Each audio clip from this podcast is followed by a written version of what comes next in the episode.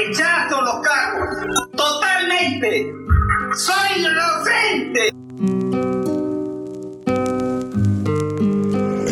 Les presentamos a cada uno de los candidatos para que usted pueda elegir al menos malo o al mejor mentiroso. La verdad es que estamos tremendamente preocupados por los resultados de las últimas encuestas, pero pensamos pagarle a la prensa para que se ponga de nuestro lado. Ya sabe, la gente se cree cualquier pendejada que digan los medios. La gente cree mucho lo que dicen los medios. Eso fue lo que ocurrió hace algunas semanas cuando despidieron a la directora general de América Televisión y Canal N, la señora Clara Elvira Ospina el pasado 23 de abril, luego de que se conociera una presunta vinculación con la línea editorial del canal, ya que América Televisión habría recibido una presión para sumarse a otros medios de prensa para realizar una campaña de demolición contra uno de los candidatos presidenciales que disputa esta segunda vuelta electoral pero se preguntarán de dónde sale la información sobre esta vinculación para derribar a cierto candidato?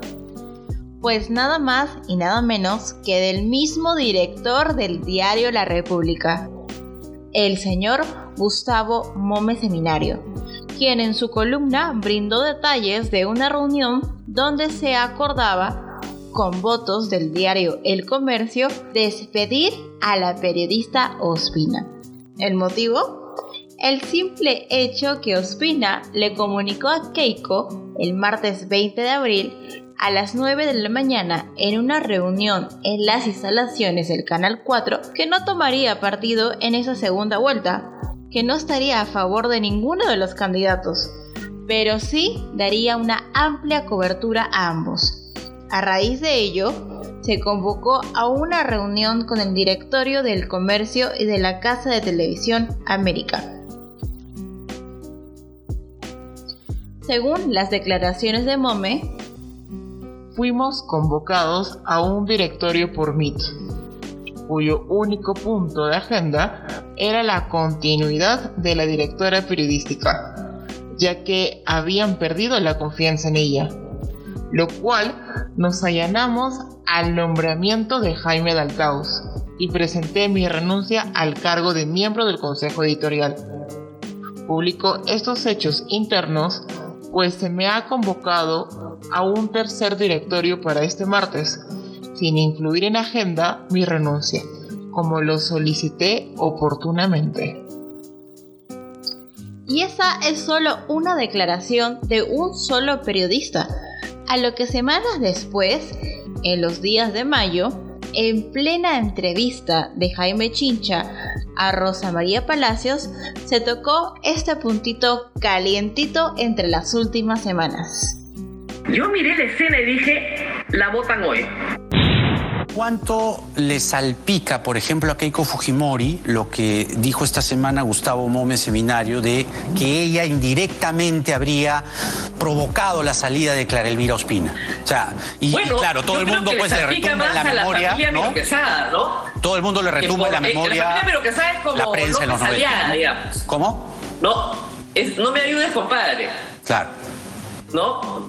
Exactamente el mismo papel que López Aliaga. Por querer ayudarla, lo único que hacen es hundirla. ¿No? Claro, claro. No creo que sea muy inteligente de su parte si quieren este, apoyarla, ¿no?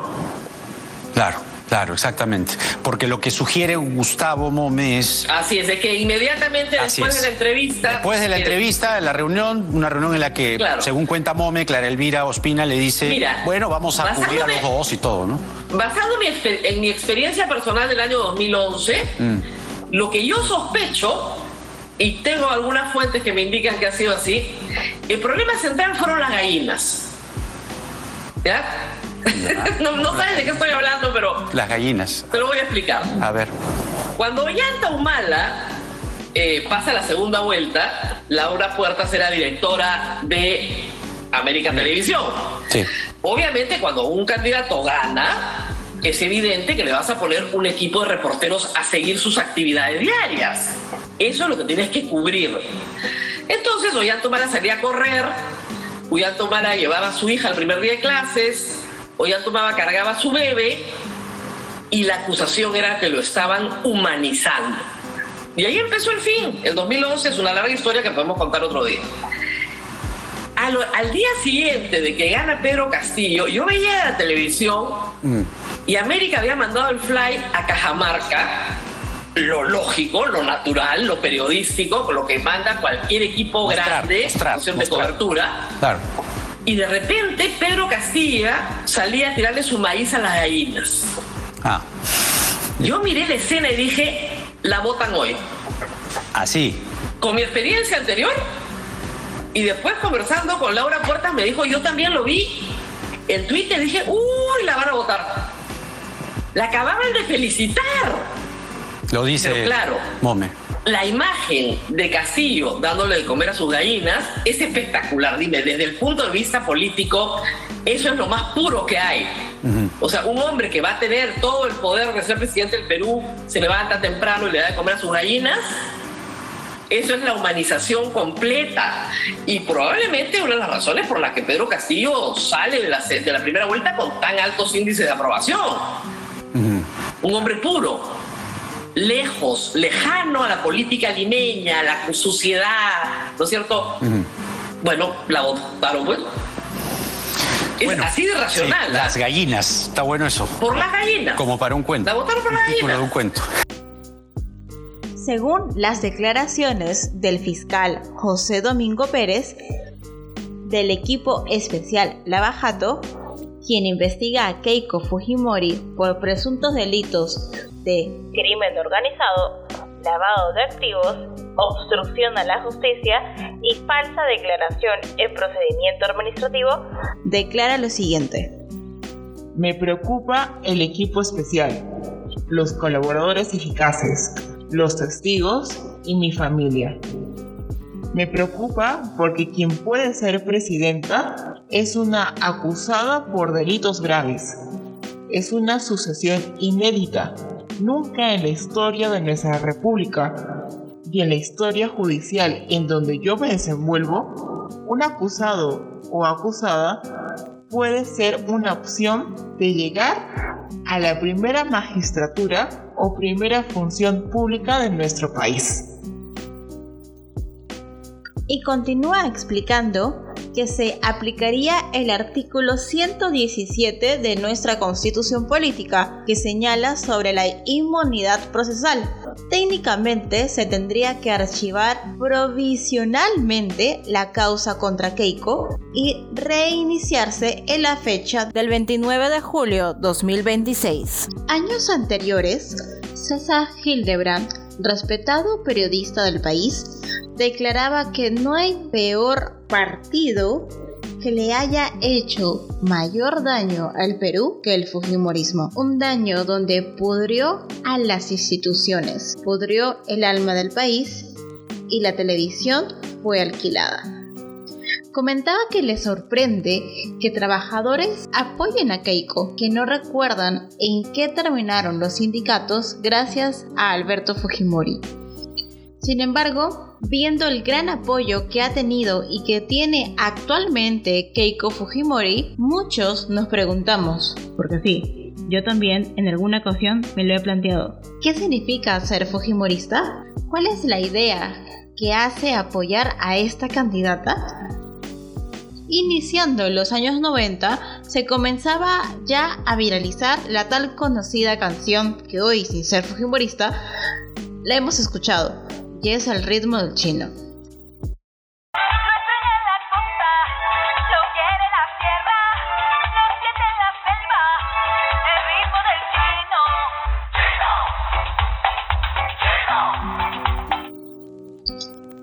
Canción que les llena de alegría y orgullo a todo Fujimorista.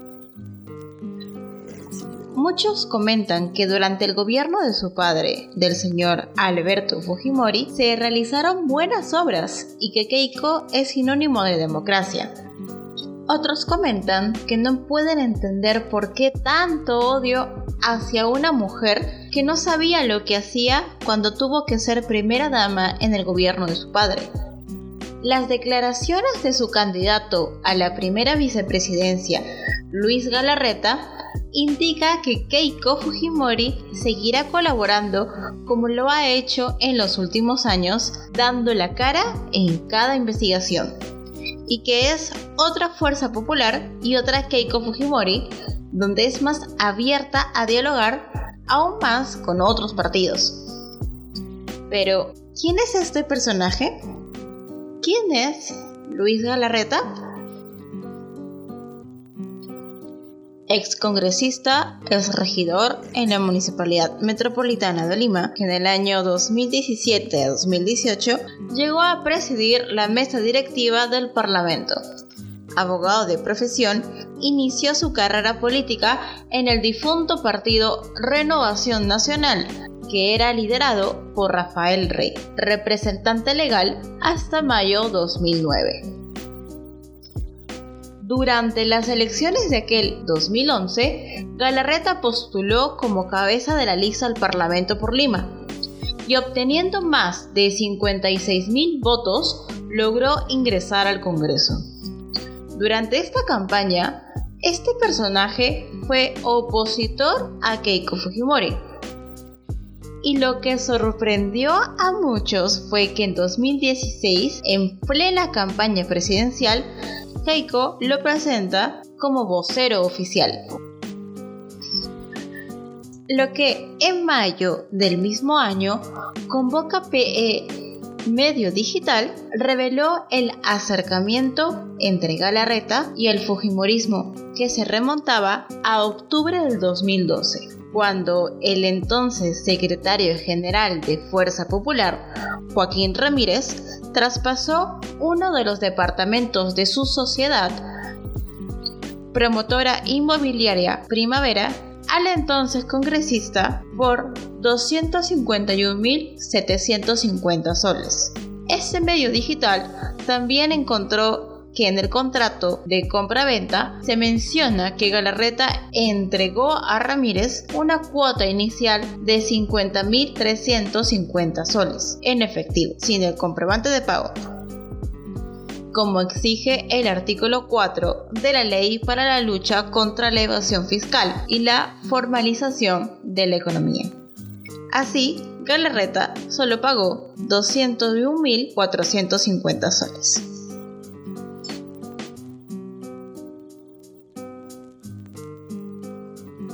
Durante el tiempo que estuvo como presidente del Congreso, se tramitó la vacancia contra el entonces presidente Pedro Pablo Kuczynski, más conocido como PPK, por ocultar sus relaciones contractuales como profesional y sus empresas ligadas a Odebrecht.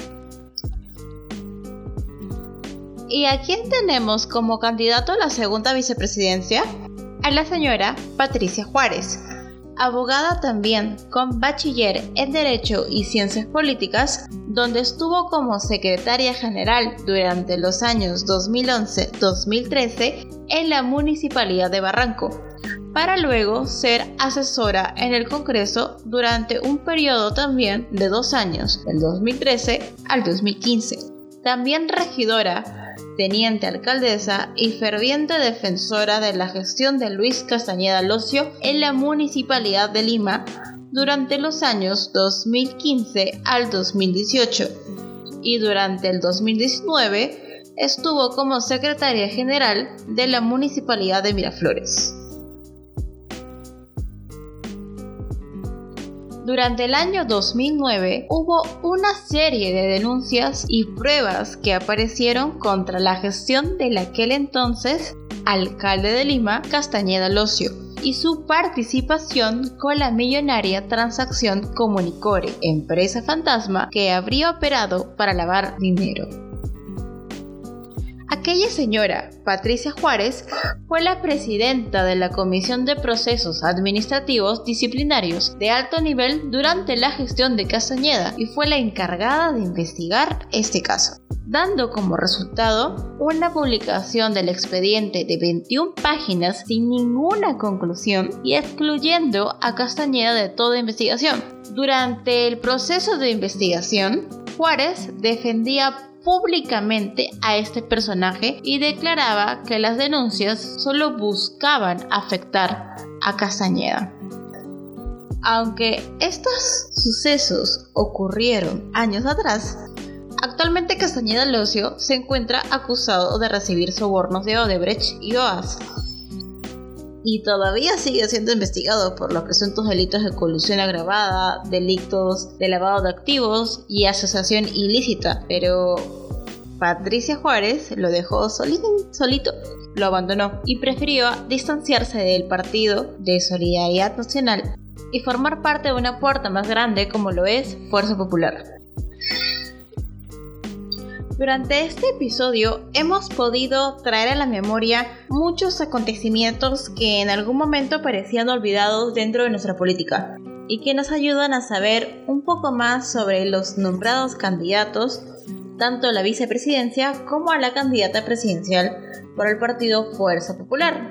En el próximo episodio daré paso al candidato presidencial Pedro Castillo por el partido Perú Libre, donde detallaré también los antecedentes y sus candidatos a la vicepresidencia. Buenas noches. Para mayor contenido puedes seguirme en mis cuentas de Facebook e Instagram como La Paramelosa. Allí encontrarás recomendaciones sobre series, libros, películas. Y comparte este episodio con tus amigos. Así crecerá esta linda comunidad.